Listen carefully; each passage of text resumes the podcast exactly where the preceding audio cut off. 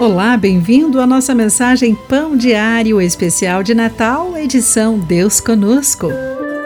Com o título O Doador de Toda Boa Dádiva.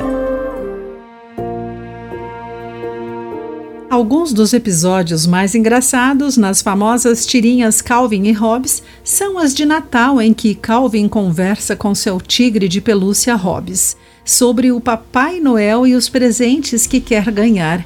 Calvin, o impenitente, sem demonstrar arrependimento, quer muitos e muitos presentes do Papai Noel, mas ele está arrasado porque sabe que deveria ser bom para ganhá-los.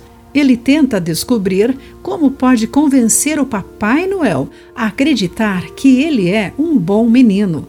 Calvin realmente quer esses presentes. E o Papai Noel? Ele é a fonte dos presentes, nada mais. Nós sorrimos com as bobagens do menino. A diferença entre buscar a Deus e apenas buscar os benefícios que podemos obter dele é semelhante. Afinal, Deus não é o doador de toda a boa dádiva, conforme o livro de Tiago, capítulo 1, versículo 17. Pode ser útil lembrar de nossas celebrações de Natal na infância. Tomara que, com a emoção de abrir presentes, também tenhamos demonstrado amor e apreciação pelos presenteadores que nos amavam. O Salmo 34 oferece uma imagem de gratidão que valoriza tanto os presentes quanto o doador.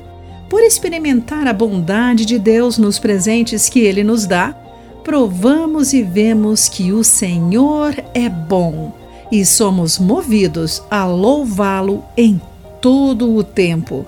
Quando nos concentramos no amor, majestade e graça de Deus, podemos apreciar mais plenamente seus presentes, porque nosso coração baterá no mesmo ritmo do nosso Pai Celestial. Querido amigo, a gratidão reconhece tanto o presente quanto o presenteador. Pense nisso. Aqui foi Clarice Fogaça com a mensagem Pão Diário, edição especial de Natal.